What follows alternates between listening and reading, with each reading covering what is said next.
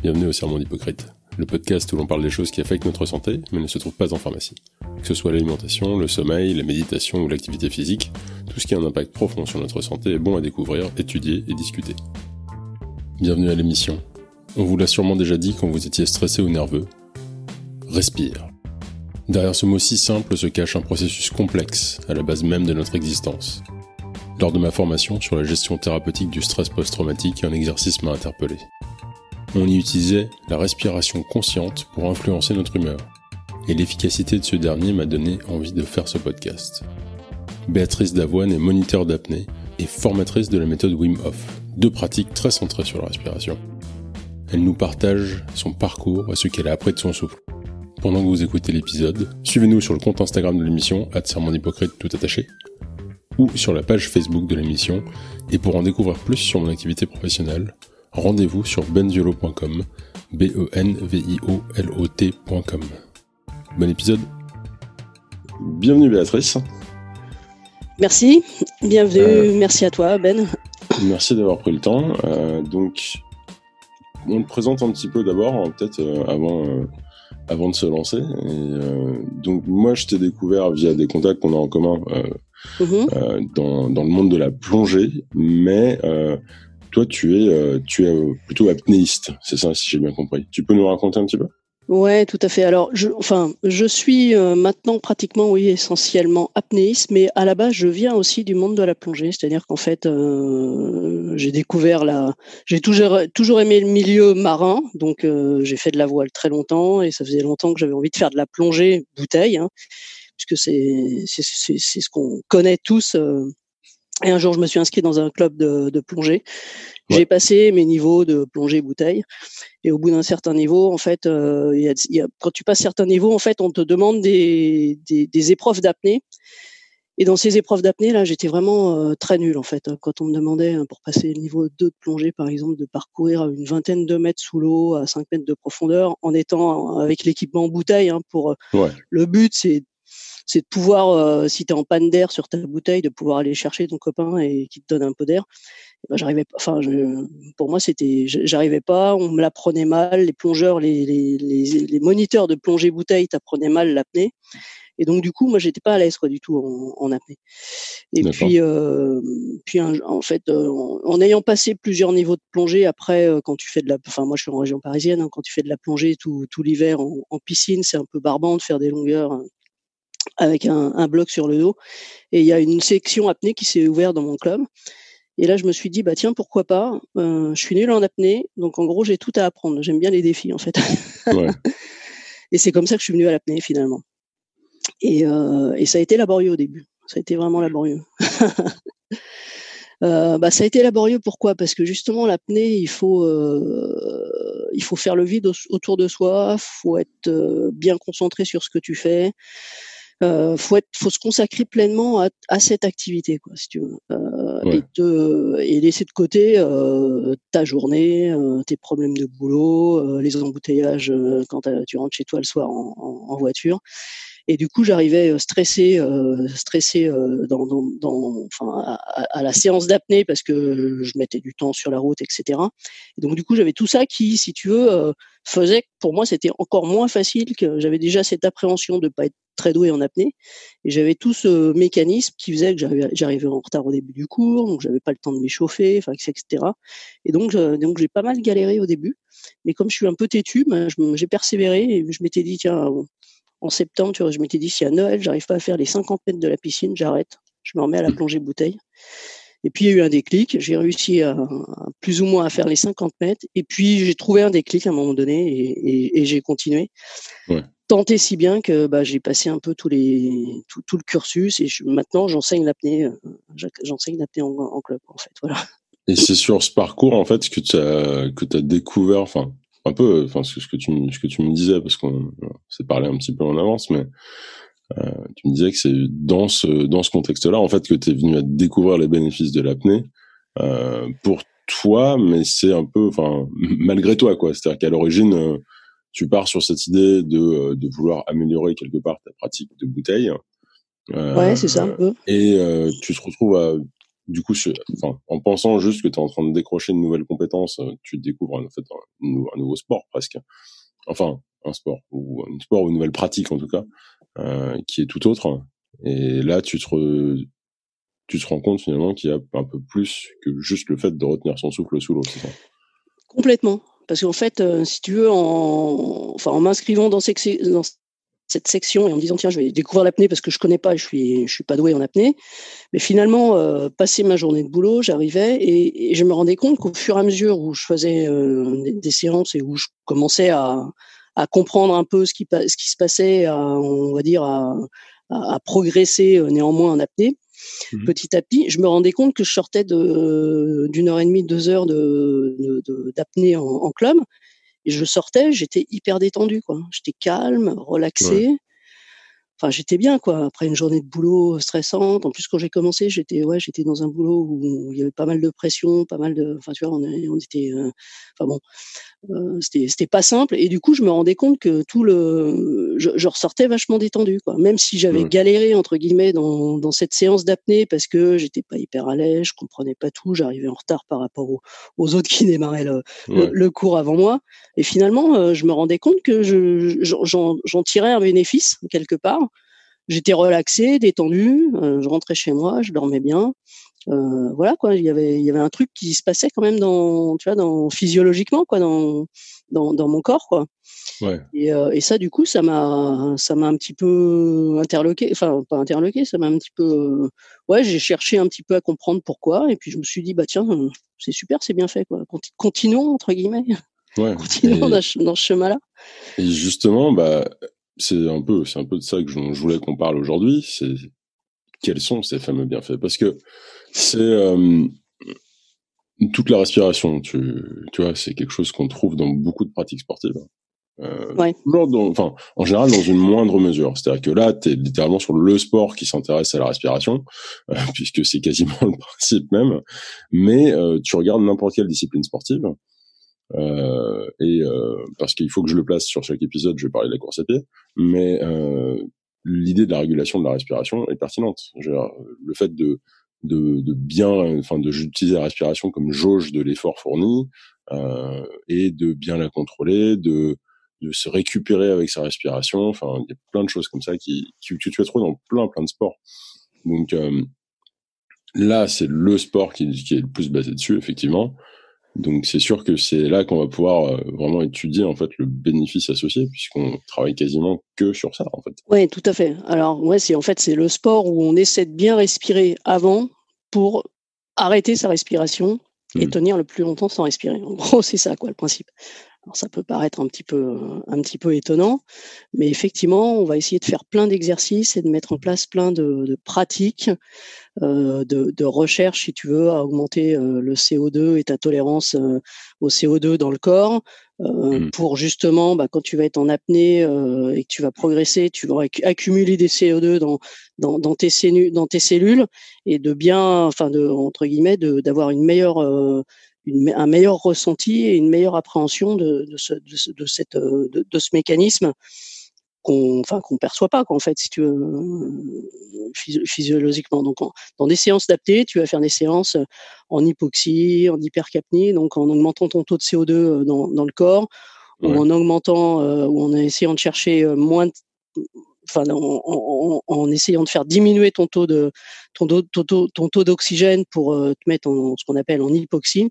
Quand on monte des séances, en, en, gros en club, en fait, euh, il y a tout un travail sur une année en fait où tu, tu, tu, tu, tu règles tes séances en fonction de ce que tu vas rechercher euh, pour justement euh, que les gens se, enfin, entre guillemets se connaissent eux-mêmes et ça arrive à, à, détecter le moment où ils vont sentir ils vont sortir certains mécanismes qui vont se mettre en place dans leur corps quoi. Ouais. Tu vois, ils vont sortir, sentir un réflexe, cette envie de respirer, parce que tu t'arrêtes et puis tu te mets, euh, tu, tu vas leur faire faire des, des, des longueurs, par exemple, dans un bassin. Tu vas leur dire de sortir, de d'inspirer une fois ou deux fois, et puis hop, de repartir tout de suite, tu vois. Donc tu leur laisses pas le temps de récupérer. Et là-dedans, en fait, quand tu, tu leur laisses pas le temps de récupérer, euh, tu vas garder du CO2 puisque tu as consommé de l'énergie, tu as consommé du CO2 dans ton corps tu l'as pas relâché. pas le temps d'évacuer. Tu n'as pas le temps d'évacuer et en fait, bah, tu vas augmenter ta tolérance au CO2.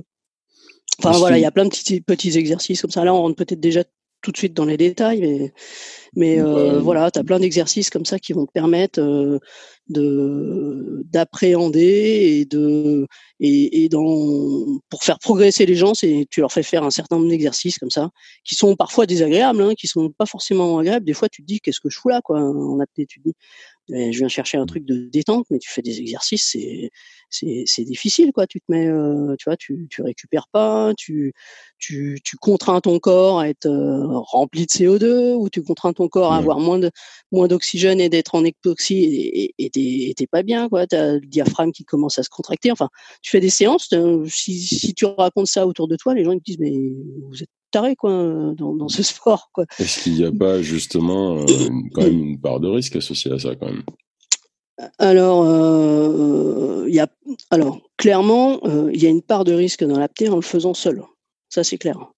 C'est une pratique qu'on fait jamais seul dans un bassin, qu'on fait jamais seul, euh, même dans sa baignoire ou, ou mettre la tête dans l'eau pour faire de l'apnée statique et essayer de rester le plus longtemps. tu vois, ça, c'est vraiment quelque chose qu'on fait jamais seul. Il faut toujours être encadré et au moins deux parce que peut y avoir euh, effectivement des risques, euh, des, des, risques de syncope.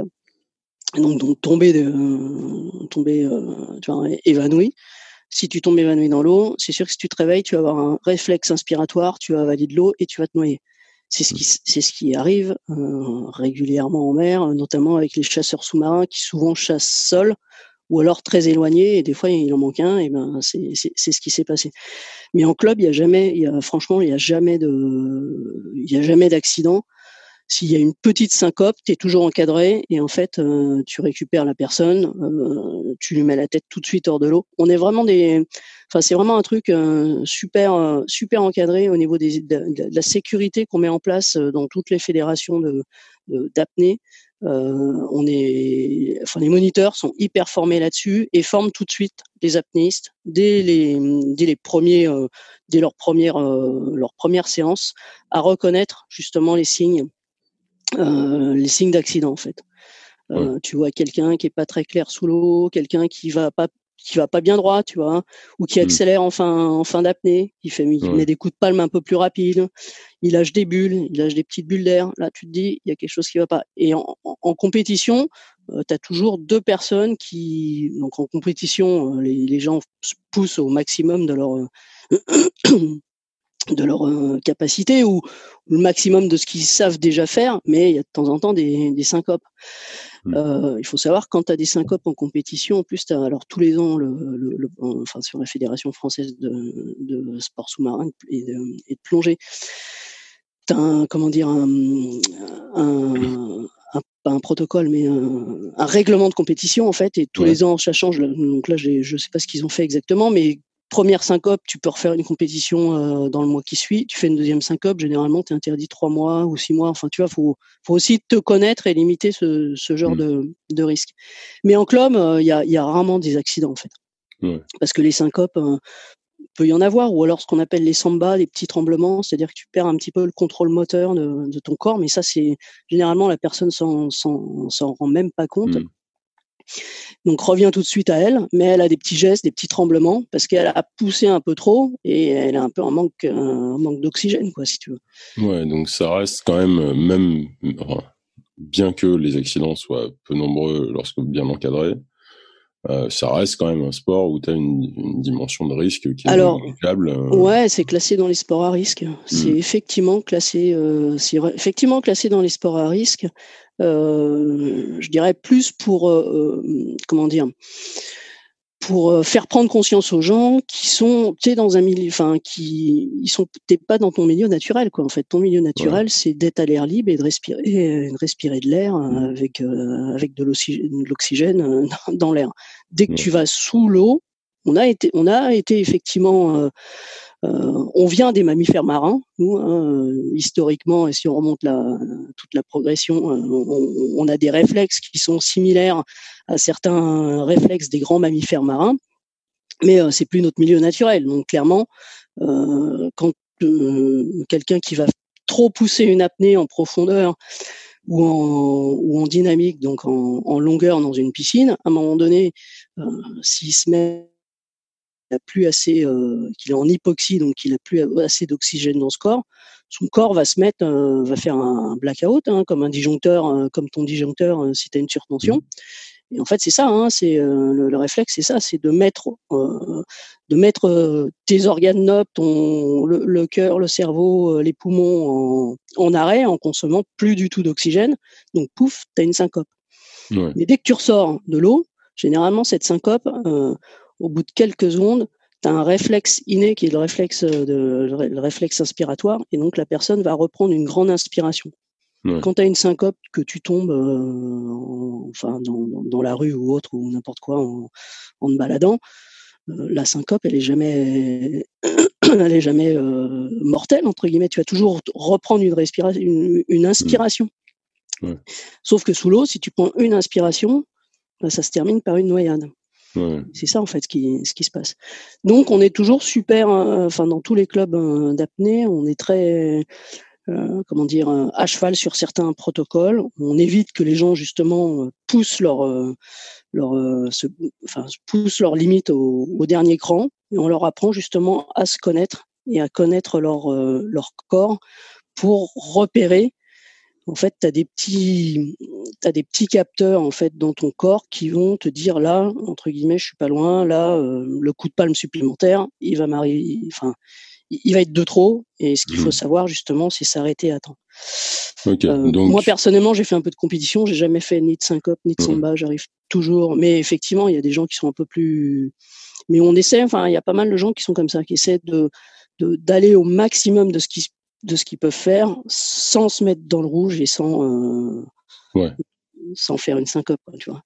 Ok, donc bon, en gros, c'est un sport qui est pas non plus sans risque, mais euh, en poussant un petit peu cette euh, cette pratique, enfin le fait qu'il y ait des gens qui aient cherché à pousser cette pratique, à la développer, jusqu'à en faire une discipline, ça nous permet d'en parler aujourd'hui parce que du coup, il y a quand même des choses à apprendre. C'est-à-dire que on n'est pas obligé d'aller se pousser jusqu'au bout. On pourrait très bien, euh, j'imagine qu'on pourrait très bien pratiquer l'apnée euh, toute sa vie euh, sans descendre à, en dessous d'un mètre et donc euh, être toujours encadré, toujours le faire avec d'autres et donc du coup ne finalement prendre quasiment aucun risque euh, et, euh, et, par contre, là, du coup, être 100% sur les bénéfices. C'est ah, tout à fait. ça dont je voulais parler parce que c'est la partie que tu as découverte, si j'ai bien compris. Ouais, tout à fait. Et euh, effectivement, dans, dans les clubs d'apnée, alors tu as des clubs qui sont un peu plus poussés dans la, enfin, sur les, la recherche de performance et les compétiteurs.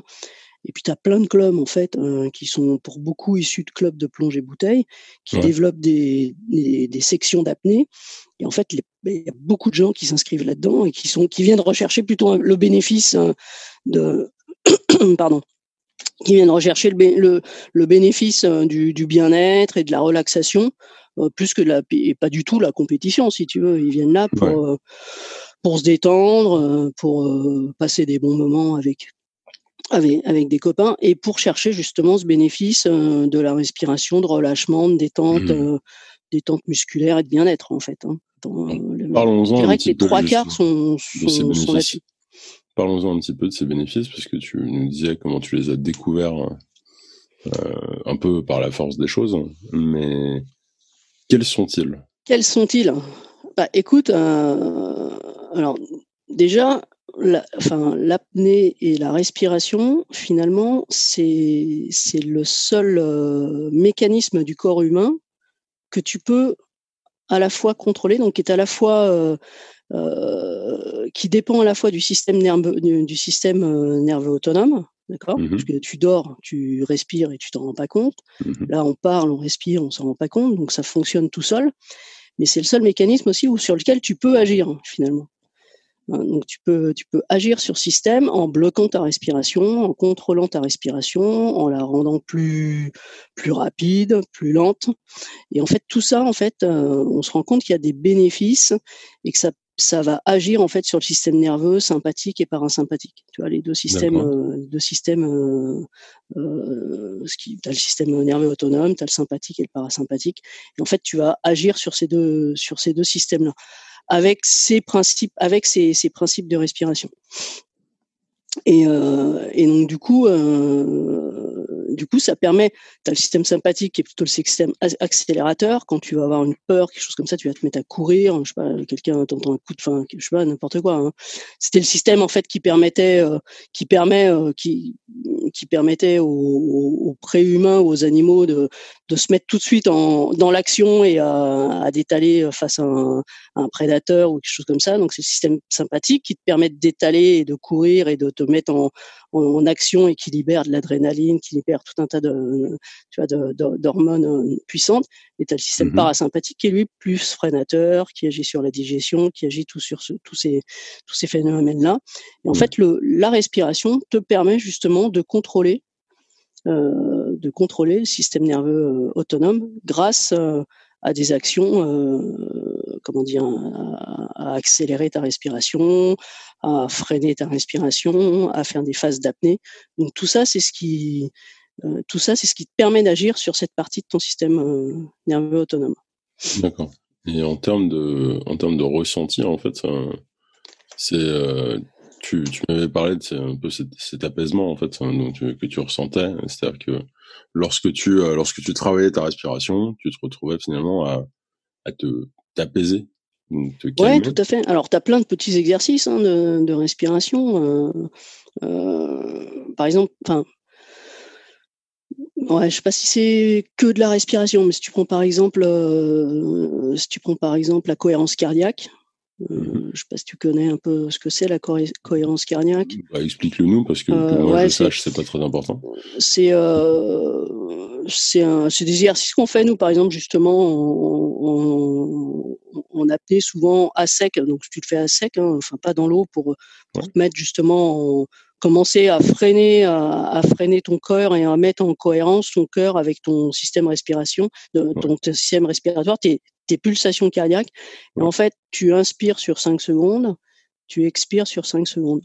Donc au début, ça te permet ça, ça, peut paraître même long, tu vois, d'inspirer et d'expirer sur 5 secondes. Ouais. Mais tu fais ça sans t'arrêter et tu le fais sur 5 minutes. Ouais. Et en fait, ça te permet de, euh, bah, te, enfin, déjà de te concentrer sur ce que tu fais, sur ta respiration. Alors sans prendre un, sans prendre un chrono. Hein. Après, hein, les 5 secondes, tu les fais à peu près, euh, tu, tu, tu, enfin, tu les comptes dans ta tête, quoi, de, doucement. Ouais. Et en fait, tu te rends compte que tu te mets en, bah, tu, tu régules ta respiration avec ton, ton, le rythme, ton rythme cardiaque. Tu fais baisser ton rythme cardiaque, tu te détends et tu rentres dans une phase, euh, en fait, parasympathique.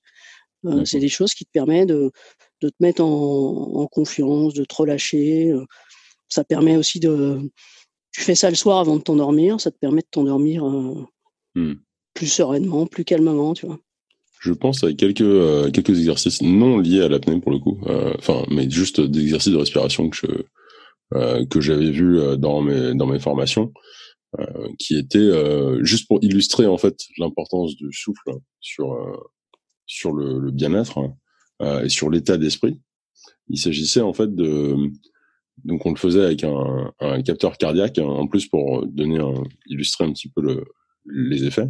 On, on, demandait aux gens de respirer de manière euh, très rapide, très succincte, euh, pour qu'ils puissent voir en fait sans bouger, en étant complètement statique, juste le fait d'avoir des respirations très courtes et très très rapprochées, euh, qu'ils puissent voir en fait leur rythme cardiaque augmenter ouais. et, et, surtout qu'il puisse sentir en fait qu'il se crispait un petit peu. Donc euh, il devenait un petit peu angoissé, euh, il devenait un peu stressé, et ensuite on les faisait revenir, euh, on va dire, vers un état plus détendu, en leur faisant rallonger leur respiration. On n'est même pas dans le genre d'exercice que tu décris, on est sur quelque chose de beaucoup plus simple, c'est juste tu prends ton temps, tu essaies de respirer ouais, par, enfin, par 5 secondes, quoi, tu vois, c'est juste ouais. respirer plus lentement, et les gens se sentaient se détendre, tu voyais leur fréquence cardiaque baisser, et c'était pour expliquer l'importance en fait de, enfin, dans la Là, en l'occurrence, c'est quelqu'un qui nous expliquait le principe des thérapies. Euh, donc euh, des thérapies pour les gens qui souffrent, euh, qui souffrent de, de, différents troubles psychologiques et comment on peut les, ils peuvent, ils peuvent avoir cet outil en fait pour revenir, pour se recentrer. Et j'avais trouvé ça intéressant déjà parce que bon, le, le, rythme cardiaque lui ne mentait pas dès lors qu'ils accélèrent la respiration, euh, le, le cœur s'emballait. Le, le cœur s'emballait, oui, bien sûr. Et, euh, et, ils avaient cette capacité de revenir alors qu'ils avaient pas bouger. Enfin, le, le, seul muscle qui était vraiment actif à ce moment-là, c'était le diaphragme. Ah ouais. mais il n'était pas non plus à un point que tu verrais quelqu'un gagner 25 battements par minute. Donc c'était, enfin moi je l'ai déjà vu juste dans cette dans cette partie là. donc c'est, enfin c'est une belle démonstration je pense. donc l'exercice qu'on faisait, ça devait être quelque chose de, un petit peu comme ce que tu as décrit. Où en gros, d'abord tu demandes à quelqu'un de respirer en accéléré, donc vraiment le plus vite possible. C'est tu sais, quasiment une respiration par son, respiration, expiration toutes les secondes en fait et, euh, et ensuite de passer plutôt sur un rythme comme ce que tu décris, 5 euh, secondes, 5 secondes, et tout de suite, bah, il se détendait. T'es dans un meilleur état d'esprit, quoi. Ouais, tout à fait. Mais il y a plein, il y a, y a, y a absolument plein d'exercices qui, qui, qui, qui existent en fait. Hein. Alors déjà, aussi, ce qui est important, c'est que nous occidentaux, euh, entre guillemets, on, enfin, on respire mal. C'est-à-dire qu'on respire qu'avec la partie thoracique euh, de nos poumons, en fait.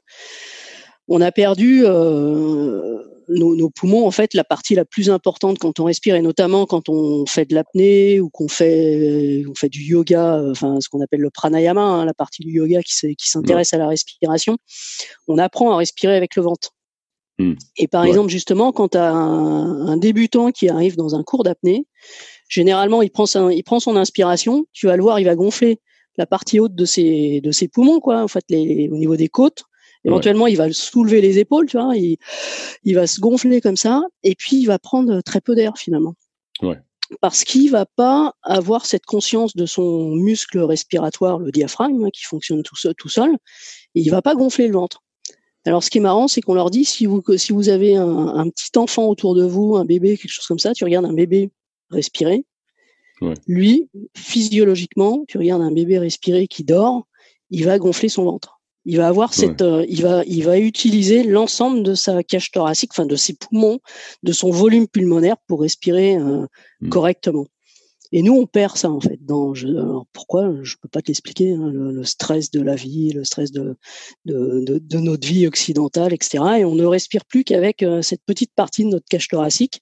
Mmh. Et on prend pas justement, euh, on n'utilise pas la pleine la pleine capacité de nos poumons. Et justement en apnée, tu apprends aux gens à respirer avec euh, euh, avec l'ensemble de leurs poumons et en fait dans le muscle inspiratoire en fait tu fais baisser ton diaphragme tu gonfles ton ventre. Alors au début, tu leur fais poser euh, la main sur le ventre parce qu'ils n'ont pas cette sensation-là, ils n'arrivent pas à comprendre. Et en fait, tu leur fais, euh, tu leur fais redécouvrir euh, l'ensemble de leur capacité pulmonaire. Et avec mmh. ça, tu prends un ou deux ou un peu plus, tu vois, tu, tu, tu prends plus de, de litres de d'air et donc tu améliores tout de suite entre guillemets ton tes, tes distances hein, en appelé puisque tu auras plus plus d'air dans, dans, tes poumons. Mais euh, ça, c'est quelque chose que les gens ont complètement, euh, complètement oublié. Alors certains sportifs, certains sportifs le travaillent, mais euh, ouais, en apnée là, on le travaille vraiment, on, mm. travaille beaucoup. Il y a un travail à sec qui est, qui est intéressant pour faire, pour refaire prendre conscience aux gens qu'ils ont un volume pulmonaire qu'ils utilisent très peu. Ouais, ben je me suis déjà retrouvé à devoir bosser là-dessus avec des coureurs avec lesquels j'ai bossé, travailler ce truc-là spécifiquement. Où en fait, alors, plus souvent les hommes que les femmes, mais bon après, euh, pas, c'est pas forcément, ça, ça nous apprend pas forcément grand chose, mais euh, mais en tout cas, euh, ce fait de pas vouloir, de, dès, dès, lors que tu leur demandais de se concentrer sur leur corps, ils contractaient leurs abdos. Ouais, tout à fait. du coup, en étant super contractés, ils n'avaient pas cette possibilité de relâchement. Et, et donc, il y avait vraiment cette idée de, non mais en fait, si tu, tu respires avec le ventre, et pas effectivement pas juste avec avec les épaules en fait parce que tout à pas... fait. Donc il faut qu'il faut que tu puisses détendre tes abdominaux pour qu'en fait moi j'imagine toujours le euh, le principe de une, une, bouteille euh, si tu si tu coupes le fond d'une bouteille tu mets un sac plastique au fond tu le rentres tu rentres le sac plastique dans la bouteille tu tires tu aspires de l'air. Et euh, j'avais fait ça dans des expériences de, de SVT des trucs comme ça quand j'étais à l'école quoi et, euh, et, donc l'idée de créer un vide en fait, pour créer ce vide et pour pouvoir aspirer avec, et eh ben il faut s'imaginer que ce sac plastique en fait euh, c'est c'est muscles abdominaux donc faut pouvoir les sortir, euh, les sortir de, de, de, de, ce volume en fait, qui, enfin tirer tes poumons vers le bas en fait pour créer l'aspiration. Et il faut que les gens se détendent et c'est vrai que souvent euh, dès lors que tu leur dis d'être, dès lors que tu les rends conscients euh, de leur de leur corps en fait, tu leur dis concentre-toi sur sur tes abdominaux, ils les contractent et du coup c'est plus possible. Tout à fait. Je vois régulièrement des, euh, des coureurs qui, euh, qui se crispent énormément euh, et qui du coup bah, se retrouvent souvent avec un point de côté par tout simplement par crispation en fait. Et donc dès lors qu'ils se détendent, tout de suite ça va mieux. Et donc il y a des exercices qu'on fait juste pour faire en sorte que ils arrêtent de se, de se concentrer là-dessus. En fait, ça les occupe. Ils sont occupés par l'exercice et donc ils arrêtent de se concentrer sur leurs abdominaux et en fait ils se détendent un peu naturellement parce que sinon on, enfin c'est plus compliqué d'y arriver euh, dans, dans, dans, les séances qu'on fait quoi. Donc ça les met moins dans le rouge en fait finalement. Est-ce qu'ils apportent plus ouais, mais c'est effectivement moi en tout cas c'est l'application que j'en ai vue dans la course à pied. Après euh, c'est plus limité je pense comme tu disais. C'est peut-être on, on, oublie un peu on a un peu oublié en fait dans notre dans notre monde occidental euh, enfin comment respirer en fait. Ouais, je pense que dans, dans le monde occidental et puis dans plein plein de sports enfin moi j'ai pratiqué plein plein de sports avant. Euh, tu, on t'apprend pas en fait à respirer en fait. On t'apprend pas, on t'apprend pas à faire certains exercices. Euh, alors que l'apnée c'est justement le but, c'est qu'on recherche, euh, on recherche ça, on, recherche ça. Euh, alors ça se met en place aussi. Hein. C'est un sport euh, en France, c'est une pratique et c'est un sport un peu récent. Donc il y a pas mal de recherches qui sont faites là-dessus. Il y a pas mal de bouquins qui commencent à qui commence à, à sortir. Mais euh, clairement, ouais, ça c'est un truc intéressant parce qu'en fait, euh, tu te rends compte que si tu, par exemple, tu augmentes ton expiration, tu te détends aussi.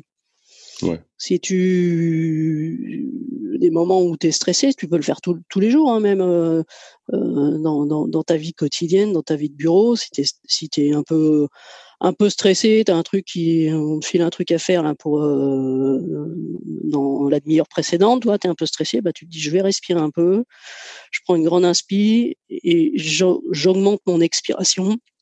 Euh, je, je, mets trois temps sur l'expi et un temps sur l'inspi. Bah, tout de suite, mmh. tu actives ton système parasympathique et tu te détends, tu te calmes et tu, tu, tu, tu, tu te relaxes en fait. Euh, tu, tu, augmentes ton, ton bien-être.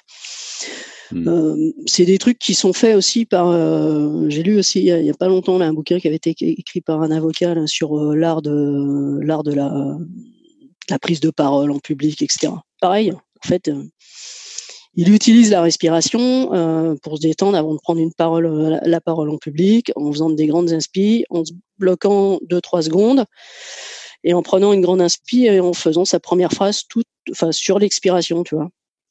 Mmh. Euh, en, allongeant son expiration et, pour ne pas avoir la respiration coupée et être, tu vois, sur une, sur des, des phrases un petit peu hachées et, et comment dire, euh, et, et, du coup, euh, contribuer à son à son on va dire à son angoisse ou à sa prise de parole qui serait mauvaise. Et ça c'est des trucs que tu peux mettre en application euh, euh, des conseils que tu peux donner euh, à des étudiants des étudiants qui vont passer des des, des examens et des prises de parole en public. Si leur dire relâchez-vous respirez prenez une, une bonne inspi et expirez sur trois temps comme ça deux trois pendant une ou deux minutes avant de avant votre euh, votre examen ou votre prise de parole au public, et ensuite vous prenez une bonne inspi et puis vous euh, bah, vous parlez sur l'expiration tout doucement en freinant l'expiration. Et tout de suite ça tu rentres dans une phase d'apaisement et, de calme en, activant euh, ton système parasympathique. Mais c'est des trucs qui marchent quoi mais qu'on n'apprend pas qu'on tu vois voilà quoi. C'est des petits des petits comment dire des, des, des, petits détails que tu peux tu peux donner à n'importe qui quoi en fait hein. ouais et en plus euh, c'est vrai que comme tu dis enfin on retrouve ça dans enfin on retrouve ça un peu partout mais euh, c'est jamais finalement enfin en tout cas si on regarde le, monde occidental hein, parce que je pense que c'est vrai que dès, que tu commences à regarder des, des, pratiques un peu plus un peu plus anciennes peut-être euh, que nos sports modernes hein, qui sont souvent euh, qui se, ne, sont, ne se sont structurés finalement que assez récemment. Euh, on a peu de sports aujourd'hui qu'on peut retracer directement jusque euh, jusqu'à une époque antique, hein. mais en tout cas dans nos dans nos sports on va dire traditionnels.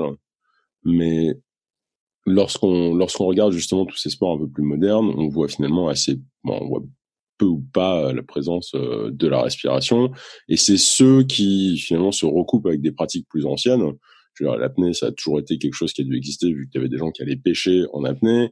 Euh, le, le yoga, ça fait partie de ces pratiques qui sont assez anciennes aussi, mais qui est proche de la pratique méditative, des pratiques religieuses, enfin qui découlent de tout ça. Donc du coup, ça existe depuis longtemps. Donc tout ce qui va toucher de près ou de loin à ça, bah, empruntera au yoga euh, parce que bah, ça va être pertinent.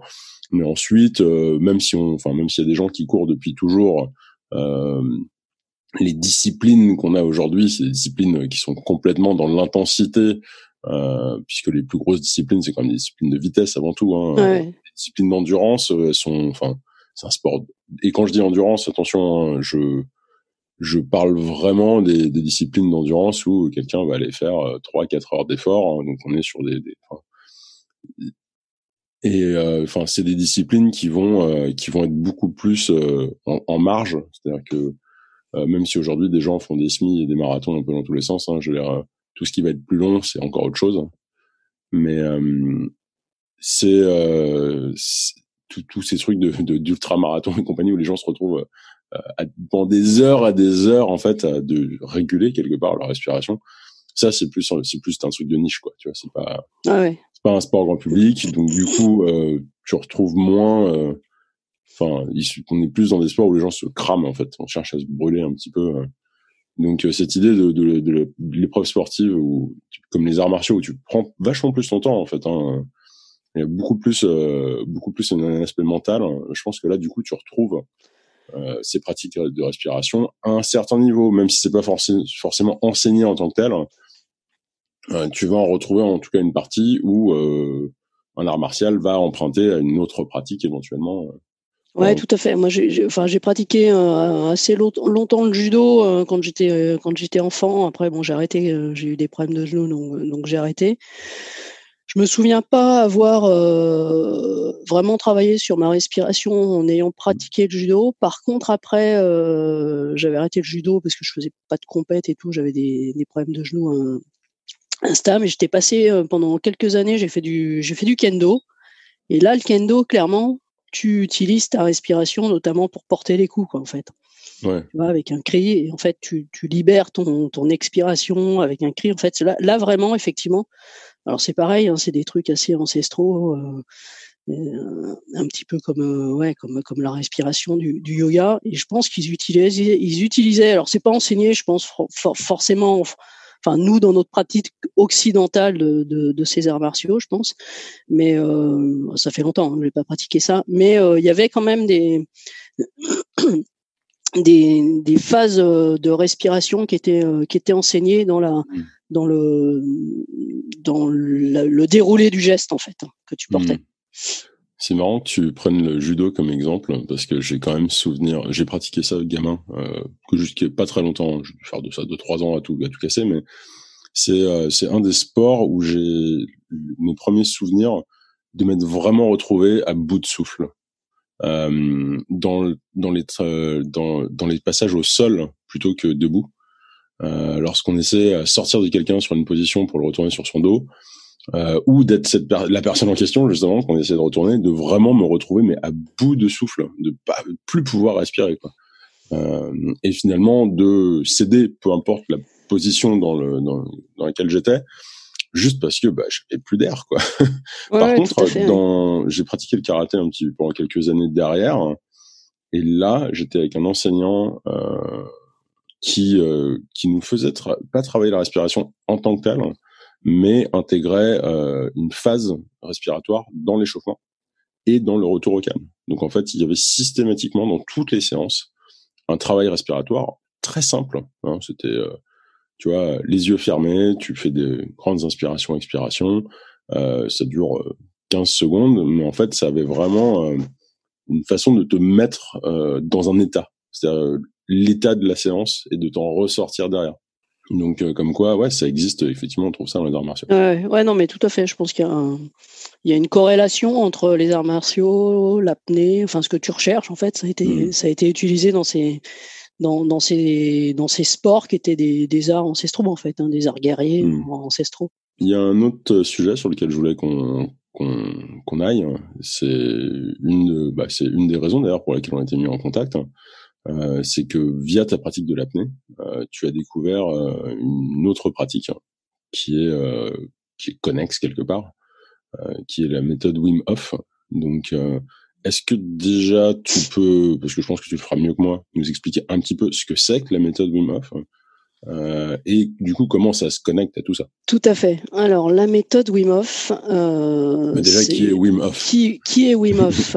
Qui est Wim Hof? C'est une bonne question parce qu'effectivement la méthode porte le nom de son créateur, donc euh, Wim Hof, qui est un Néerlandais d'une soixantaine d'années euh, et qui a mis une méthode, qui a mis au point en fait une méthode, une, une méthode de coaching. Maintenant, ça c'est ça se décrit comme ça, hein, donc qui, est, qui a bien été, on va dire, comment dire.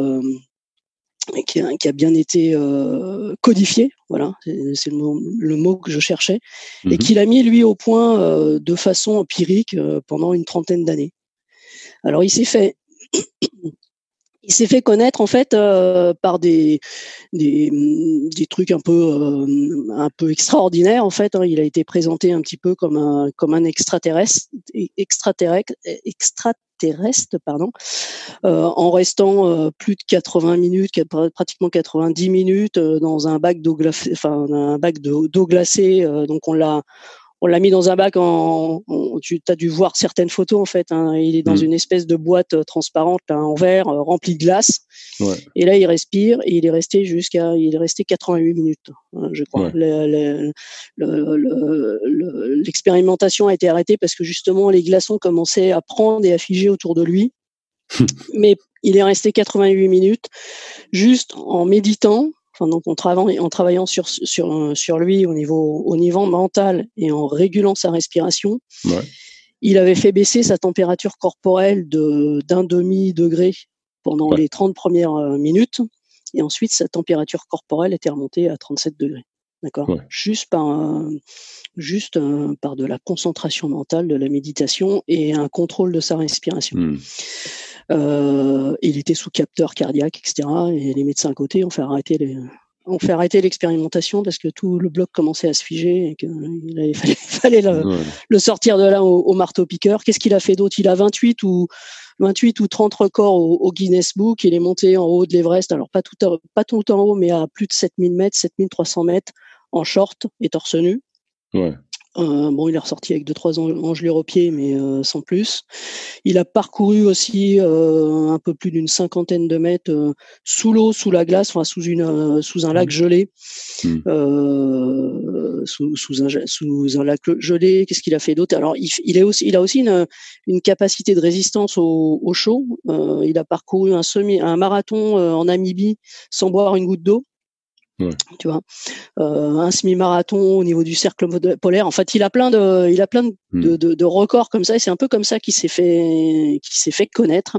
Bah, surtout sur euh, la partie froide d'ailleurs, ça lui a valu le, le surnom de Iceman. Voilà. Et voilà. L'homme de glace. tout à fait. C'est surtout le froid qui l'a, qui l'a fait connaître.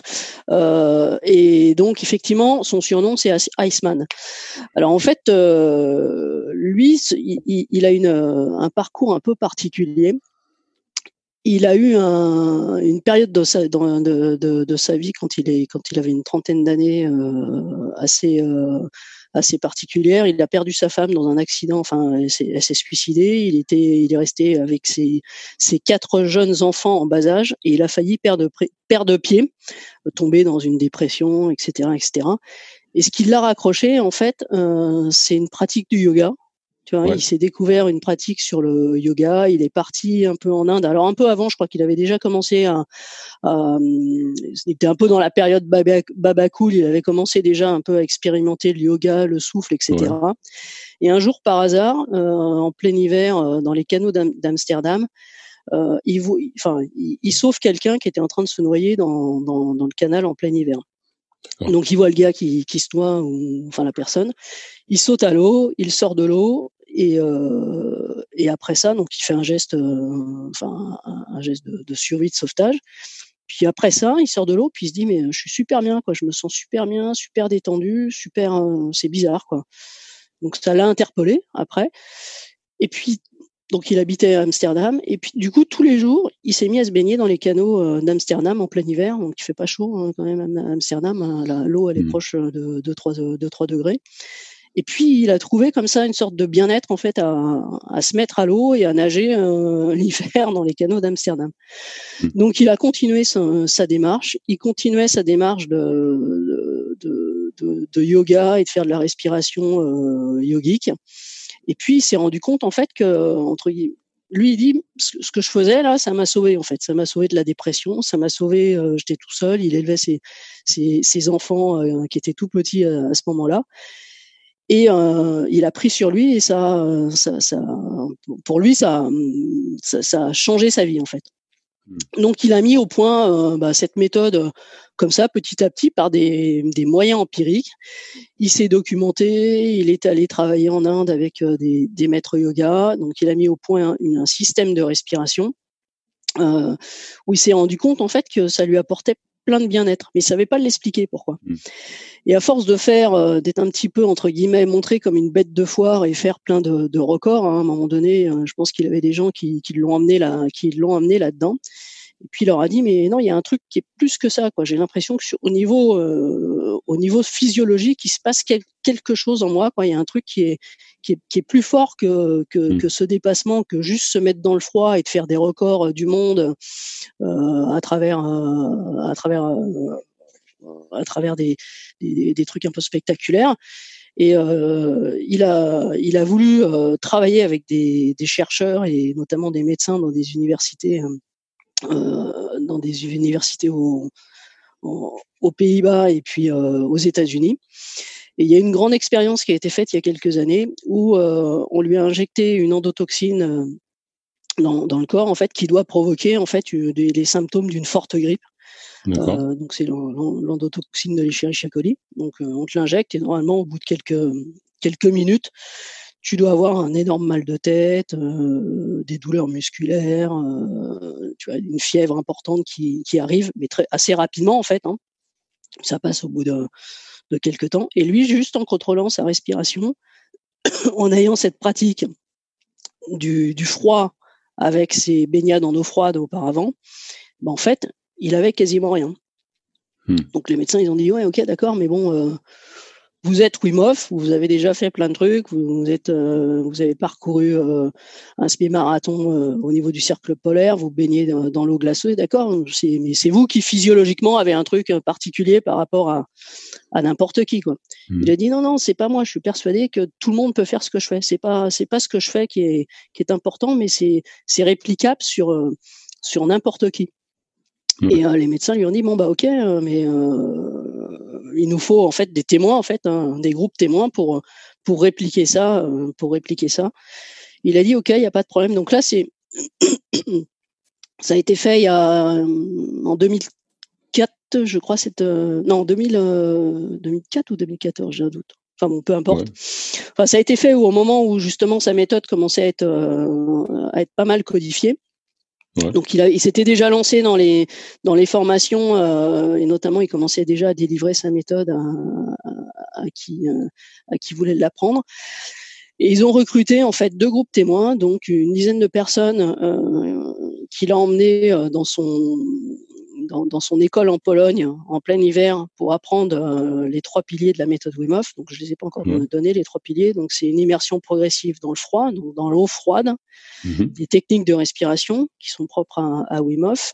Et puis le troisième pilier, qui est euh, un des piliers les plus importants, mais les plus difficiles, on va dire, à enseigner, c'est ce qu'on appelle le mindset. Donc, en fait, euh, euh la concentration mentale, le, le, le, la, la, force mentale en fait que tu peux tu, ouais. que tu peux développer.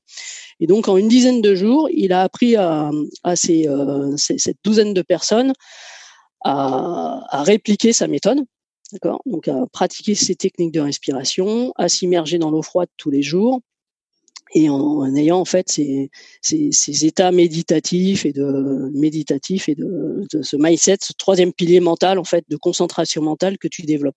Ouais.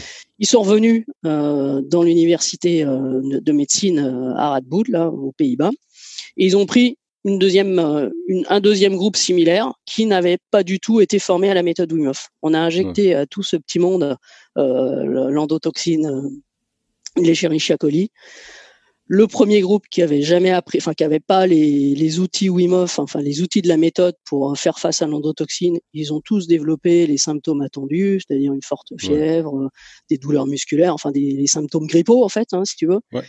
Le deuxième groupe, qui avait été formé pendant une dizaine de jours à la méthode, ils ont quasiment rien eu. Euh, tu vois, un petit mal de tête, un petit, deux, deux, trois petits symptômes, mais très minimes par rapport au groupe témoin. Mhm.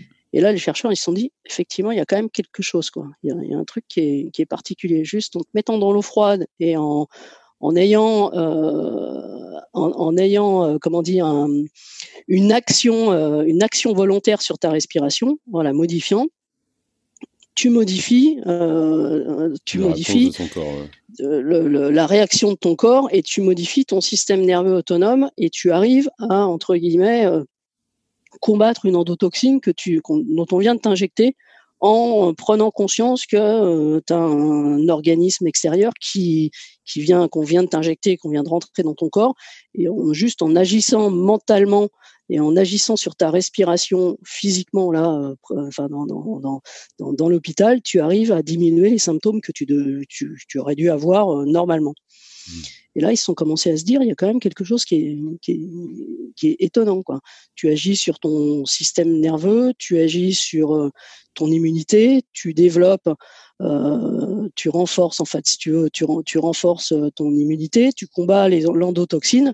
Il y a quelque chose qui est qui est qui est pas euh, enfin entre guillemets qui est pas normal quoi. Hmm. donc euh, et c'est ce qui l'a fait connaître en fait. C'est la première étude qui l'a qui l'a réellement euh, qui l'a réellement réellement fait connaître mais euh, enfin voilà ça c'est la c'est la la petite histoire euh, de Wim Hof Et en fait Donc, ça va te permettre en fait toi- de toi, t'es venu à booster ça. pardon? Comment est-ce que tu es venu à découvrir ça, toi? Donc Wim Hof, en fait, je l'ai pas découvert euh, directement. J'ai, moi, j'ai, j'ai découvert un défi de natation, c'est-à-dire de me baigner en pleine, euh, en plein hiver dans l'eau froide, au niveau du canal de l'Ourcq, en fait, proche de, proche de Paris. Ouais. Euh, j'ai une copine en fait qui commençait à pratiquer euh, la, na- la natation euh, en eau froide, là qu'on appelle l'ice swimming, à faire quelques compétitions. Euh, et puis donc du coup, elle m'a dit tiens, il y a un truc qui se fait avec des enfin, avec des, des, des gens que je connais. On va refaire ce qu'on appelait le défi, de- enfin le la coupe de Noël, donc une nage en eau froide en Mhm. plein hiver au moment de Noël, le 24 décembre. Je lui dis mais t'es un peu, enfin moi ça me venait même pas à l'idée de me mettre dans l'eau. euh, alors je, je, me, je me baigne souvent en Bretagne, donc euh, tu vois de l'eau à 14-15 degrés euh, entre guillemets, je, je sais ce que c'est. Me baigner dans de l'eau à 4 degrés en plein hiver ou 10 degrés, ça me venait même pas li- à l'idée. Ouais.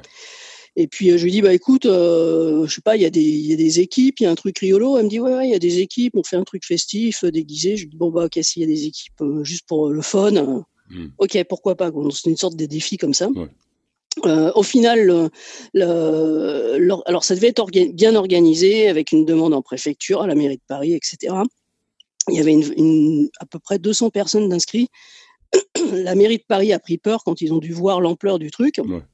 Et ils ont annulé euh, au dernier moment, euh, 24 heures ou 48 heures avant, ils ont annulé la, enfin, la, la- la petite compétition qui devait avoir lieu. Et puis du coup, euh, elle me dit, bah finalement ça se fait pas, mais t'inquiète pas, euh, je te rappelle, euh, d'ici 24 heures, on va essayer de faire quand même un truc euh, en off euh, avec euh, des copains avec lesquels elle avait l'habi- l'habitude de nager. Ouais. Donc on s'est retrouvé à une trentaine de personnes, un petit peu plus loin que le lieu indiqué pour pas être euh, éventuellement dérangé par les forces de l'ordre au cas où ils viendraient contrôler euh, que ça ne se fasse pas. Ouais. Et puis du coup dans ce truc-là, donc on se met à l'eau. Je retrouve bizarrement dans dans les gens qui étaient qui étaient là et qui avaient l'habitude de nager en eau froide, plein d'apnéistes Ouais. que je connaissais pas, hein, mais qui en discutant cinq minutes avec eux, euh, ils me disaient ah bah tiens je fais de l'apnée dans tel club à Paris machin Mm. etc. Et donc on commence à, à sympathiser. Et puis euh, donc là ça s'est fait de façon euh, juste comme ça sur un défi. Donc je euh, franchement c'était pas agréable hein, de se mettre dans l'eau pendant nager 50 mètres en- au mois de décembre là le 24 décembre. Ouais. Mais le défi a fait que je me suis dit tiens à cette époque-là j'avais du temps, je suis revenu nager tout l'hiver avec deux trois apnéistes Ouais. Qui faisaient ça et puis du, du coup on, on s'auto-encadrait donc on avait tu vois bah, ce que je te disais tout à l'heure, je te parlais sur l'apnée, sur la sécurité, la respiration, etc. Mhm. Euh, donc, on, entre guillemets, euh, c'était des, des, des, apnéistes qui étaient tous euh, moniteurs d'apnée, donc ils avaient les, les, gestes techniques pour récupérer quelqu'un en cas de problème dans l'eau. Et donc, j'ai fait ça tout l'hiver. Et finalement, au bout de quelques séances, assez rapidement, je me suis rendu compte que j'avais plein de bienfaits sur, euh, sur moi, en fait. Alors, passer les premières, les premières sensations où tu te mets dans l'eau, où tu as le souffle coupé, hein, tu te mets dans de l'eau très froide, le premier truc qui, qui t'arrive, c'est que tu as ta respiration coupée. Mmh. Ça te saisit tellement que ta respiration est, est, quasiment arrêtée, quoi, en fait. Hein. Tu es en apnée, euh, en apnée euh, physiologique provoquée par, par l'eau froide. Et justement, qu'est-ce qu'il faut faire dans ce cas-là? Eh ben, c'est justement expirer le plus, enfin, euh, volontairement expirer le plus longtemps possible. Essayer de réguler ta respiration pour la remettre euh, dans une respiration normale.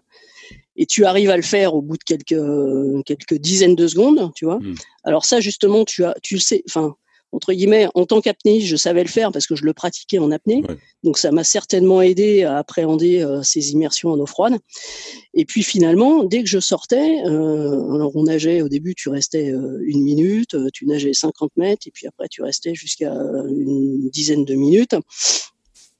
Et finalement, on sortait, t'es super bien, quoi. T'as une sorte de chaleur, de, de sensation de, de, chaleur qui envahit ton corps.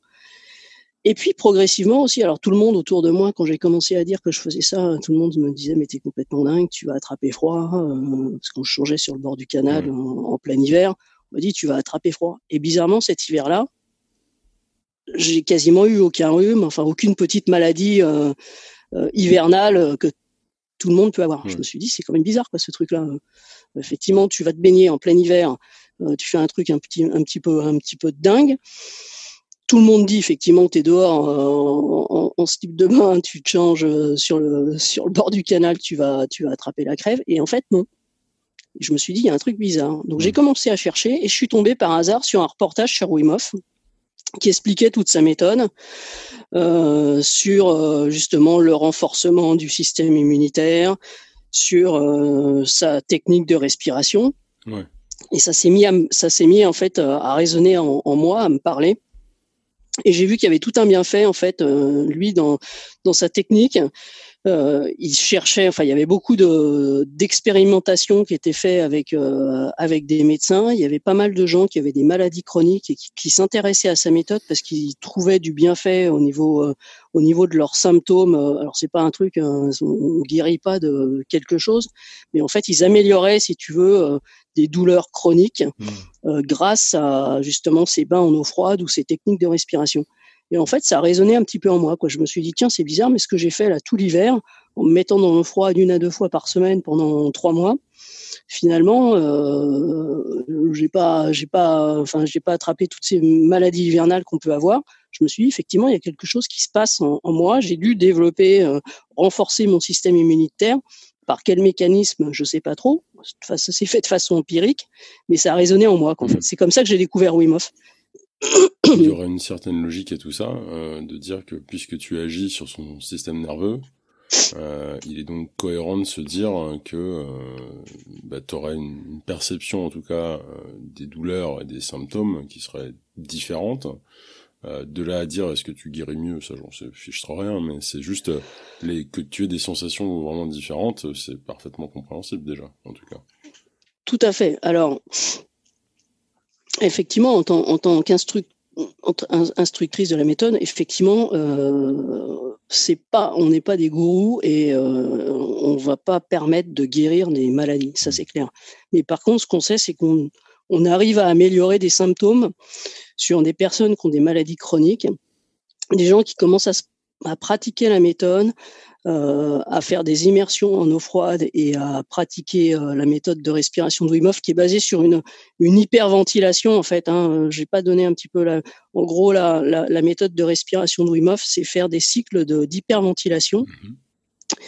Ensuite, de faire une euh, hyperventilation, c'est quoi Alors, c'est quoi l'hyperventilation? C'est ventiler, c'est respirer plus rapidement que ce que tu fais habituellement. D'accord, donc c'est forcer ton. ce dont on parlait euh, tout à l'heure, où je te prenais l'exemple, euh, thérapeutique qu'on m'avait présenté, où tu accélères ta respiration, c'est ça? Alors, tu l'accélères, tu prends plus d'air, tu, tu utilises, alors, lui, dans sa méthode, tu utilises justement toute ta capacité euh, pulmonaire. Donc, tu, tu gonfles bien le ventre, la partie thoracique et la partie euh, claviculaire. Donc, tu prends une bonne inspi et l'expi, tu la relâches, en fait, euh, tu, tu prends une expi passive, en fait. Tu expires de façon passivement. Donc, tu forces pas l'expiration, mais tu forces l'inspiration. Hein, donc tu et tu ventiles comme ça pendant plusieurs cycles. Généralement, c'est une trentaine de une trentaine de ventilations. Sur la dernière ventilation, tu te mets poumon vide, donc tu souffles tout et tu restes comme ça euh, autant que tu peux, si tu veux, à la, sensation. Et dès que tu as envie de respirer, tu reprends une inspi que tu bloques pendant une quinzaine de secondes. Donc là, tu te recharges mmh. en, en inspi. Et puis tu refais un cycle comme ça. Hmm. Donc généralement tu fais trois cycles. Et tu reprends des hyperventilations pendant une trentaine de fois. la dernière, euh, la dernière euh, expiration, tu vides tout. Enfin, quand, tu, quand on dit on vide tout, on vide jamais toute euh, sa capacité pulmonaire. Hein. Il y a toujours ce qu'on appelle l'air résiduel qui reste dans les poumons. Donc tu essaies de vider un maximum. Hmm. Tu restes en apnée à ta sensation hein, le plus longtemps possible. Et puis quand tu as une euh, l'envie de respirer, hop, tu reprends ton, ton, inspiration pendant une, et tu, tu rebloques pendant une quinzaine de, une quinzaine de secondes. Et en fait, ça, si tu veux. Déjà ce que c'est, quoi, voilà, c'est une illustration. Bon, après, c'est plus facile en, de, de, de l'appréhender en, en, le faisant. Mais en fait, ça, si tu veux, ça va solliciter pendant cette, euh, cette, cette, euh, cette inspi et cette expi, ça va solliciter ton système nerveux parasympathique et sympathique. Mhm et ça va entraîner euh, bah, des secrets. Ça, va justement jouer au niveau euh, au niveau de tes secrets, enfin de la, de la sécrétion de, de, tes neurohormones hein, sécrétées par les, les, surrénales. Ça va augmenter, ça va augmenter ton adrénaline. Et en fait, ça va.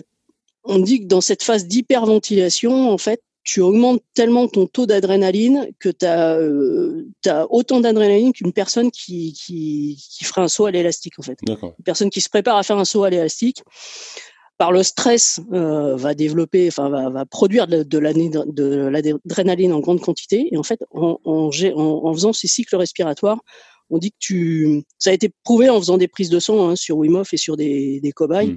Euh, donc on, s'avance là-dessus, mais euh, ça a été ça a été prouvé dans les par les universités qui l'ont suivi.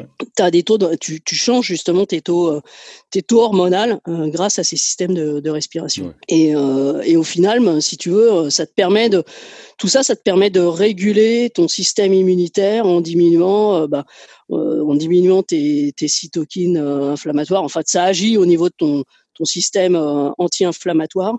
Et, au final euh, ben, ça rentre en résonance avec ce que des personnes qui ont des pathologies dégénératives, euh, des, des, des, des, des, polyarthrites, des choses comme ça, qui euh, entre guillemets prenaient des médicaments et qui arrivaient plus en fait à avoir une vie euh, correcte parce que leur leur, leur douleur était prenait le dessus par rapport à, à ce qu'ils pouvaient faire dans leur vie quotidienne. Et ben en pratiquant quelques techniques de respiration et en s'immergeant dans l'eau froide, qui crée aussi un stress, hein, le fait de t'immerger dans l'eau froide, ça recrée un stress sur ton, sur ton organisme. Et bien, ça permettait de, rééquilibrer, de rééquilibrer tout ça et de leur apporter du bien-être. Hmm. Donc, c'est pas un truc de gourou, c'est pas une, c'est pas une méthode qui va te permettre de guérir je ne sais quoi, mais ça, c'est une méthode qui te permet d'apporter du bien-être et euh, entre guillemets d'apporter de, de, de réduire certains symptômes de maladies chroniques dégénératives. Ouais, donc c'est intéressant en tout cas. Tu peux me donner peut-être un, un, juste un exemple, par exemple, de, de gens avec qui toi t'aurais bossé ou autre, mais et du coup là, genre de quelle pathologie on parle et de quels symptômes ont été améliorés? Ouais, il y a, en fait, euh, j'ai un, un, copain instructeur euh, français qui est au Canada, en fait, qui est, qui, est scientifique dans les neurosciences et qui en fait a une maladie de Lyme. Maladie de Lyme, hein, c'est les tiques, euh, les petits tiques qui te, voilà. virus qui, est, enfin, je sais même pas si c'est un virus mais enfin, cette pathologie en tout cas qui, qu'on retrouve euh, par transmission par les piqûres de tiques. Voilà, c'est les piqûres de tiques. Tout à fait, les morsures de tiques, ouais, mm. tout à fait, le, le, tic mort. Mm. Euh, et une fois que tu l'as, en fait, euh, si c'est pas pris à temps, généralement tu t'en, bah, tu t'en rends pas compte. Donc euh, voilà, les gens développent justement des douleurs chroniques, une fatigue extrême, des pseudo-dépressions aussi, mm. mais qui sont dues justement à cette maladie de Lyme et à ce cette toxine ou ce virus, enfin je sais pas exactement ce que c'est en fait, hein, qui, qui, qui, est présent dans le corps euh, et que, que le tic t'a apporté. Si c'est pas pris, si c'est pas pris à temps, euh, généralement quand c'est pris à temps par des antibiotiques, tu arrives à traiter ces, ces maladies, mais hmm. bien souvent les gens se rendent pas compte qu'ils ont été piqués par un tic, donc ils ont cette maladie qui, qui se développe et il y a certains, il y a de plus en plus d'endroits dans le monde où, où le tic est porteur de de, enfin de, de, de, cette pathologie. Et une fois que tu l'as, ben, en, gros, tu l'as à vie quoi, dans, mmh. dans ton corps. On n'arrive pas le, on n'arrive pas à l'éradiquer, sauf si c'est pris vraiment tout au tout début. Ouais. Et euh, bah tu vis, euh, bah tu vis avec euh, avec des douleurs chroniques, avec une sorte de, d'agression et de, de enfin ton, ton système nerveux est agressé et tu as des euh, tu as des phases de dépression, tu as euh, des douleurs chroniques, des, enfin, tout un tas de, de, symptômes qui sont difficiles à gérer et que tu ne peux traiter que par euh, bah, des, des anti-inflammatoires ou des antalgiques. Donc en fait, tu traites le symptôme, mais tu ne traites pas la maladie. Et, et ce, ce, copain, en fait, il a il n'arrivait pas en fait à s'en sortir, même avec des grosses doses en fait d'anti-inflammatoires et de, et de dentalgique. Et puis il est tombé par hasard aussi sur, euh, bah, sur la méthode. Il a vu qu'il y avait une, des actions comme ça sur, sur certaines pathologies chroniques, euh, des gens qui avaient des douleurs chroniques de, de, de polyarthrite, de polyarthrite rhumatoïde. J'ai dit pourquoi pas, pourquoi pas essayer. Au final, euh, j'ai testé plein de, plein de médicaments, j'ai pas d'effet super bénéfique passé un certain temps. Pourquoi pas, été, pourquoi pas essayer? Et en fait, ça a marché sur lui. Quoi. Et donc aujourd'hui, donc voilà. moins affecté par les symptômes. Moins voilà, moins affecté par les symptômes. Et il y a tout ce travail sur ce troisième pilier en fait, qui est en fait l'engagement mental que tu vas mettre à, à pratiquer la méthode, à tu vois, à, à, te concentrer sur euh, ton travail respiratoire, à mmh. te concentrer sur euh, sur le, le bain froid, etc. Et en fait, ce troisième pilier, c'est c'est le plus difficile à comment dire à, à expliquer, mais c'est, je pense, un des piliers les plus les plus importants de la méthode qu'en fait. Hein. C'est cette force mentale que tu vas développer, que tu vas mettre en place euh, pour euh, pour aller euh, face à un problème en fait. Qui est plus, euh, enfin plus la dimension coaching en fait de la chose, c'est ça? Tout à fait. Hmm. Parce que oui, euh, c'est vrai qu'on l'a évoqué au début, mais en fait, euh, donc Wim Hof, euh, en outre sa propre pratique, donc que lui développe initialement, qui est une pratique à la fois méditative, respiratoire, enfin toute cette méthode, j'ai envie de dire physique. derrière, du coup, il développe une entreprise hein, quand même qui, du ouais, coup, ouais, qui forme des gens. et donc la, la fameuse méthode Wim Hof, parce qu'en fait, c'est c'est un truc qui développe quelque chose qui, qui commercialise. Hein. C'est pas. Mais euh, bon, après, il y a beaucoup d'informations qui existent. Il s'est beaucoup mis en avant. Euh, on va dire, euh, il a toujours été son meilleur argument marketing, si on peut, si on peut aller dans ce sens-là. Mais, mais c'est vrai que du coup, voilà, son, lui, son métier aujourd'hui, c'est de, c'est de vendre de la formation sur ce truc qu'il a développé et qu'il a, en tout cas, en tout cas en partie, euh, c'est sûr, euh, validé scientifiquement euh, sur son efficacité. Et ensuite, il y a toute une démarche de coaching à côté, etc. Mais donc ouais, enfin, faut juste le préciser, quoi. Ouais, tout à fait. Mais en tout cas, oui, qui a, qui a effectivement été, enfin, pour laquelle on a, on a pu en tout cas prouver des, des, réactions, c'est-à-dire que ça veut, bon, même si dans certains cas, on sait peut-être pas encore expliquer exactement pourquoi on a bien vu euh, qu'il y avait des changements de, enfin, le ressenti d'un symptôme versus, euh, enfin, sur sur un groupe contrôle. Donc, il y a bien quelque chose. C'est sûr que la recherche ne dit pas forcément, ne dit pas forcément tout aujourd'hui, mais ça, ça nous permet d'accéder à une meilleure compréhension, pas seulement de sa pratique, mais aussi des pratiques comme le yoga euh, sur le corps humain. Enfin, donc, euh, on n'est pas, enfin, lorsqu'on croise toutes ces choses ensemble, en fait, ça a beaucoup de sens, hein, parce que on comprend mieux pourquoi c'est euh, ces pratiques méditatives. Je vise large hein, en disant pratiques méditatives parce que dans la méthode Wim Hof, il y a quand même, euh, enfin, on emprunte beaucoup à ce moment. Oui, oui, tout à fait. Euh, mais ces pratiques méditatives ont un effet bénéfique en fait sur le corps. et c'est pour ça, enfin, quand on vous dit ouais, méditer pour être bien, enfin, c'est un peu plus compliqué que ça, mais mais mais le simple fait, ouais, de de, enfin, cette prise de conscience parfois selon comment on la pratique, effectivement, peut avoir de vrais effets physiologiques, euh, que ce soit purement une question de, ressenti, euh, parce que encore une fois, quand tu agis sur le système nerveux, bah, est-ce que tu changes le fait qu'il y ait une inflammation à l'autre bout du corps? Peut-être pas. Mais par contre, tu peux aussi la percevoir différemment, et donc tu, tu crées moins de stress sur le corps.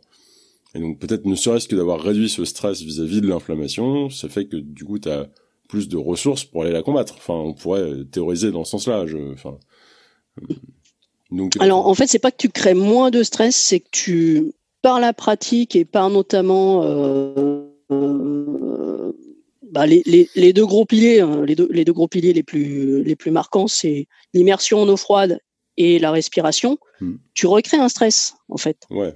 Mais tu recrées un bon stress, tu vois. Hmm. Entre guillemets, nous, ce qu'on appelle le stress, aujourd'hui dans, dans, notre vie quotidienne tous les jours d'occidentaux, c'est euh, le stress d'être dans les bouchons, le stress de prendre le métro tous les jours. Enfin, tu vois, c'est mmh. ça le stress en fait. Hein, c'est le, c'est on va dire, c'est le mauvais stress. Tu vois, c'est bah, le, stress, d'être dans des précipitations, etc. Alors qu'en fait, là, si tu c'est un voilà, c'est qu'un stress de danger. Alors qu'en fait, si tu veux, euh, la méthode Wim Hof, en fait, hein, on va recréer du stress. C'est-à-dire que tu te mets dans un bac d'eau froide là tout de suite, tu vas pas être bien tout de suite. Hein. C'est le but, c'est pas d'être bien, c'est pas un truc euh, tout de suite. Mmh. ça, ça, ça, en toi, ça va pas résonner comme un comme un, un facteur de, de plaisir. Mais tu vas recréer un stress pour pouvoir en fait justement agir sur ton système nerveux et le re, entre guillemets le, le, le le redéclencher, enfin redéclencher des, des, mécanismes qu'on a oubliés par notre vie occidentale. Aujourd'hui, on vit tous euh, dans des dans, dans des appartements à 20 degrés, été comme hiver. L'été, quand il fait trop chaud, on va mettre la clim pour avoir 20 euh, degrés. L'hiver, on va mettre le chauffage pour avoir 20 degrés. Et on, va on vit tous dans un confort euh, absolument identique tout au long de l'année. Euh, ce qui n'était pas le cas avant, même 100 ou 150 ans en, arrière. Hein. on n'avait pas tout ce confort, tout ce confort. Et justement, de pouvoir agir sur ton système nerveux et de créer, de te recréer un stress contrôlé, hein, que tu vas mmh. contrôler puisque tu vas agir toi sur ta respiration, tu vas te dire je vais mettre euh, quelques minutes dans l'eau froide pour euh, reprovoquer ce déséquilibre et ce déséquilibre entre mon système nerveux autonome euh, sympathique et parasympathique. Et au final on le on, le comment dire le le en essayant de de, le réhabituer à, stresser de la bonne façon, c'est-à-dire en le refaisant fonctionner dans toute son dans, dans, toute sa euh, son, amplitude, et eh ben tu vas remettre un petit peu les pendules euh, les, les, les, pendules et re-régler tes, tes, tes, pendules internes quoi. En gros, c'est ça le le, le, le, mécanisme. Euh, ce qu'on a perdu dans notre vie nous quotidienne de tous les jours. Non, mais ça, j'aime bien cette idée, euh, enfin, cette idée. Ce regard de se dire, effectivement, c'est en partie parce qu'on est vachement déconnecté de tout ça, euh, du fait d'être dans des environnements contrôlés. Et c'est vrai que, enfin, c'est simple, hein, euh, il fait, il fait quand même pas chaud, en ce moment là, où je vis, à Paris, donc, tu vois, et pourtant, bah, là, je suis en t-shirt, je suis tranquille, enfin, j'ai pas froid, donc, et euh, c'est sûr que bah, tu es dans un environnement qui est contrôlé, donc euh, le simple fait de ne pas être exposé au froid, euh, ça a beaucoup d'effets en fait sur ton corps, puisque par exemple, un, une, des, une des conséquences physiologiques de l'exposition au froid, c'est le, le développement de ce qu'on appelle la graisse brune, qui en fait c'est des, c'est du tissu adipeux où la cellule contient une mitochondrie supplémentaire, si je me souviens bien. c'est ça, pour l'expliquer correctement. Et euh, le, cette fameuse graisse brune, euh, c'est euh, donc à différencier de la poignée d'amour qui elle est de la graisse blanche ou limite jaune, hein, parce que quand on la regarde, c'est plutôt jaunâtre, hein. mais euh, a pour effet d'aider à la régulation du corps. Et c'est enfin, c'est quelque chose qu'on a beaucoup à la naissance hein, et qu'on perd un peu avec le temps, mais qu'on peut entretenir malgré tout. et c'est alors ce qu'on m'a expliqué et je ne suis pas allé vérifier parce que je me dis que je pourrais avoir des ennuis, mais il paraît que tu verras jamais un enfant trembler de froid un petit un nourrisson, un bébé. Tu verras jamais un bébé euh, trembler de froid. Et du coup, euh, bon, personne n'a voulu me prêter un bébé pour que je vérifie. mais, euh, mais, en tout cas, parce que bah, leur pourcentage de graisse brune est beaucoup plus élevé en fait que que chez nous adultes. Est-ce que c'est parce que on la perd? Est-ce que c'est parce que c'est normal d'en avoir plus et ensuite on a un peu moins? Enfin, bref. Mais je trouve ça super intéressant en fait de se dire que bah, c'est pour ça qu'ils qu'ils ne tremblent jamais de froid. Euh, juste parce qu'ils ont un, taux de graisse brune qui est beaucoup plus élevé et qui régule vachement bien euh, la température corporelle. Donc ça déjà, c'est, je trouve ça rien que ça euh, assez intéressant. Euh... Ouais, tout à fait. Bah, effectivement, on, alors on aurait pu en parler aussi ouais, dans mm. la méthode Wim En fait, on peut parler, on peut, on peut en parler pendant mm. des heures. Et effectivement, euh, en, en, te baignant dans l'eau froide, tu redéveloppes cette, cette graisse brune. On en a il nous en reste un petit peu euh, physiologiquement en étant adulte, mm. euh, qu'on perd parce qu'effectivement on vit dans on vit dans cet environnement à 20 degrés euh, toute l'année. Mm. Et quand tu te baignes dans l'eau froide, tu enfin, les, les, les, endroits du corps où tu avais de la graisse brune quand tu étais tout bébé, parce que ton système justement, ton, ton, ton, système de thermorégulation n'est pas encore mature quand on est tout bébé, donc on a cette graisse brune pour éviter d'avoir euh, d'avoir froid et de pouvoir justement euh, développer une chaleur interne. Ouais. Eh bien, en te baignant dans l'eau froide régulièrement, tu vas redévelopper de la graisse brune, comme tu l'as dit, hein, c'est des mitochondries euh, qui sont dans, dans, de la graisse qui, qui colorent cette, cette graisse et qui permettent de générer de la chaleur en, plus. Et tu en mmh. as au niveau, au niveau, au niveau des vertèbres cervicales, donc dans, dans, dans, le, dans le cou. Tu en as aussi entre les muscles, entre les côtes, au niveau des, des de la, bah, de, du tissu adipeux. Euh, et en fait, c'est pour protéger. En fait, c'est situé au niveau des organes, euh, des, des organes nobles en fait, hein, autour mmh. du autour des poumons et puis proche de proche de la tête en fait. Hein. Mmh. Euh, et il y a des études qui ont été faites sous, par IRM en fait. Hein. Là, il y a une, une étude au Canada qui a été faite et tu redéveloppes une, une petite quantité de graisse brune grâce à grâce à l'exposition au froid. Hmm, intéressant ça. Mais euh, écoute, on a on, est un petit peu limite sur notre temps aujourd'hui, mais euh, j'aurais bien continué de développer encore ce sujet, mais euh, ça sera sûrement pour une autre fois. Euh, donc déjà, merci d'être venu partager un petit peu cette expérience de l'apnée avec nous. et est-ce que tu peux nous dire où on peut aller pour en apprendre plus, bah, déjà sur l'apnée et la méthode Wim Hof, et où on peut te trouver toi?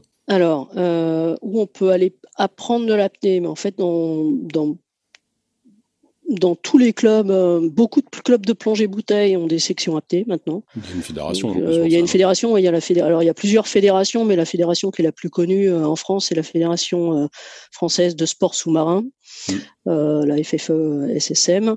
Donc, en tapant ça, en fait, on a l'ensemble des clubs présents, présents en France. Et alors, je ne sais pas si tous sont répertoriés en, avec une section apnée ou autre si tu, tu arrives à voir le, le, détail, mais tu peux, tu peux trouver ça sur Internet aussi.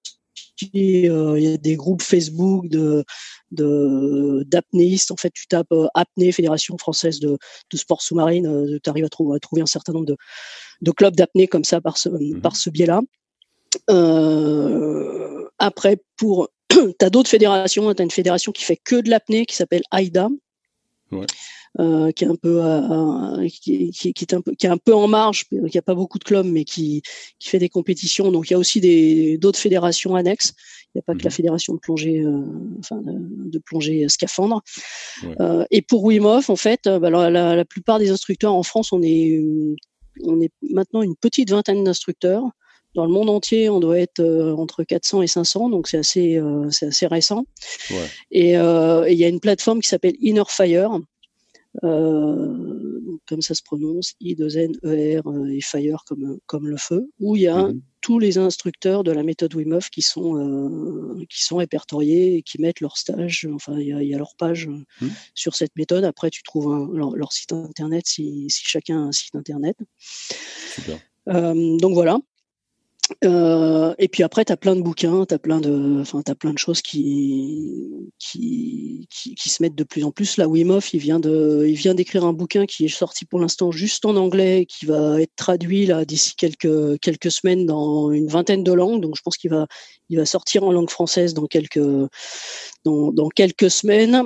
Euh, sur la méthode Wim Hof, il y a, il y a deux bouquins. Il y en a un qui s'appelle euh, tout ce qui ne nous tue pas, qui est pas mal fait, qui a été écrit par un, américain en fait, euh, un journaliste américain qui a voulu en fait euh, euh, découvrir entre guillemets quelle était la supercherie de cette méthode Wim Hof. Donc il est allé le voir, il s'est dit là il y a un truc qui est pas clair et il est allé le voir en disant je vais lever une supercherie pour voir vraiment ce qu'il fait et puis finalement il est tombé dedans et puis il a dit non non vraiment il y a un enfin sur moi il y a un truc qui, qui s'est passé donc, euh, il est allé avec beaucoup d'a priori et finalement, euh, il a fait un bouquin euh, en, montrant qu'il y avait du vrai dans cette méthode. Donc, ça, c'est pas mal. Il y a un autre bouquin. Alors, donc celui-là, il était traduit en français, hein, Tout ce qui ne nous tue pas, par, par Scott Carney. il y a un autre bouquin qui, aussi, qui a aussi été traduit en français qui s'appelle The Iceman, suivez le guide donc, qui a été écrit par un par un néerlandais euh, qui a suivi sa méthode, euh, qui était aussi lui justement euh, atteint de polyarthrite rhumatoïde, enfin qui avait un, un, problème médical et puis il s'est intéressé à les méthodes. Je crois qu'il est devenu instructeur aussi et il a il a développé, enfin il a écrit le, ce bouquin, donc c'est pas mal, c'est pas mal étayé. Hmm. et puis après sur le site de la méthode Wim Hof, il y a pas mal de de vidéos et de, de tutos YouTube qui sont mis euh, gratuitement à disposition. Après, toute la méthode, on, entre guillemets, euh, oui, c'est devenu un peu commercial. Quoi. Faut, si tu veux avoir tous les piliers de la méthode, faut soit faire un stage, soit t'inscrire sur euh, sur la sur la, la, plateforme en ligne. Mais tu as quand même beaucoup de tu as beaucoup de tutos disponibles, soit sur le site Inner Fire, enfin donc, qui appartient à, Wim Hof, soit sur des, des sites euh, enfin privés en fait que tu dont tu peux avoir euh, pas mal de, de, vidéos gratuites quoi. D'accord. Et toi, on peut te retrouver où? Alors pour l'instant, pour l'instant, on peut me trouver que sur la plateforme euh, Innerfire. J'ai pas encore de site internet, faut que j'en développe un, mais j'en ai pas encore. pour l'instant, j'en ai pas encore fait un. Voilà, voilà. Super. Ben, merci beaucoup, Béatrice. Merci Ben. Au plaisir, euh, bah, écoute, de développer pourquoi pas plus la méthode oui, un jour. Bah, c'est l'occasion d'en reparler, hein, en tout cas, c'est sûr. Euh, c'est un sujet intéressant, donc euh, j'espère que les gens pourront en tirer quelque chose et que ça leur donnera, envie un petit peu d'explorer bah, le pouvoir de la respiration en fait. Le pouvoir de la respiration, le pouvoir de l'apnée. Euh, après, voilà, il y a plein d'autres techniques de mm. respiration qui sont en train de, d'être aussi développées et mis, en place. Il y a je crois que c'est un Américain qui, dont, le nom m'échappe, mais qui a créé une méthode qui s'appelle euh, euh, Advantage Oxygène. donc tu vois, il y a plein de méthodes de respiration qui se mettent en qui se mettent en place. Il y a un, Stig qui a créé aussi Breathleology. Donc ça, lui, c'est un apnéiste aussi qui a créé une, des techniques de respiration. Donc il y a pas mal de, choses qui ça bouge pas mal ces derniers temps. C'est pas mal. Il y a beaucoup de choses en en, en anglais. Hein. Il y a pas mal, il y a pas beaucoup d'informations encore en langue française, mais euh, il y a beaucoup de méthodes qui sont en train de se mettre en place de, de, techniques de respiration issues euh, issues soit pour beaucoup de, de techniques ancestrales de, de, de, yoga, soit de, il y a une technique qui s'appelle le butaiko aussi. Ça, c'est mm. des techniques de respiration euh, d'arts martiaux russes. Enfin, tu vois, il y a plein de choses qui se, qui se mettent en place euh, et qui sont, enfin, qui existaient déjà, je pense, mais qui sont euh, mises un peu au goût du jour et, et qui émergent euh, mm. aujourd'hui. On fera quand même juste un petit rappel avant de conclure que les gens qui ont envie de se mettre à l'apnée ou d'explorer euh, la, même l'apnée ou juste la nage en eau froide, euh, il vaut mieux quand même se faire encadrer par des professionnels hein, parce que, enfin, certes en soi c'est accessible à tout le monde, mais il y a une part de risque et donc euh, il vaut mieux du coup être bien encadré pour le découvrir euh, avant de se lancer comme ça, parce que sinon, bah voilà, Ouais, c'est un coup, tout à fait. un coup à se faire plus de mal que de bien. Tout à fait. Ne pas faire d'apnée tout seul, ne pas tenter euh, de faire de l'apnée ou de se baigner euh, tout seul en eau froide là en plein hiver. Mm. Parce qu'il y a quand même des risques. Euh, Il y a des risques aussi euh, sur, chez certaines personnes qui peuvent avoir certaines pathologies euh, cardiaques. Donc Mm. Il faut faire attention, il faut se faire encadrer, soit par un apnéiste, soit par, soit par un, un expert de, de la méthode Wim Hof. Euh, il faut pas, voilà, faut pas pratiquer ça seul surtout et ou être encadré. euh, enfin, si, si, voilà, c'est Ça, ça, ça, ça paraît être du bon sens, mais je pense que parfois c'est. c'est du bon sens, mais c'est Ouais. toujours bien de le rappeler. Voilà. Merci beaucoup, Béatrice. Merci à toi Ben. Félicitations, vous avez écouté l'épisode jusqu'au bout.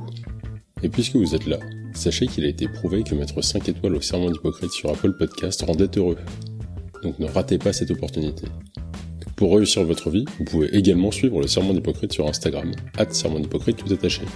Et pour assurer le bien-être spirituel de vos proches, abonnez-vous à la page Facebook de l'émission. Quoi que vous fassiez, n'hésitez surtout pas à me faire part de vos commentaires sur le contenu de l'émission à me suggérer des termes ou des invités que vous aimeriez entendre. Et si vous voulez travailler avec moi, rendez-vous sur mon site web, benvelo.com. Et à bientôt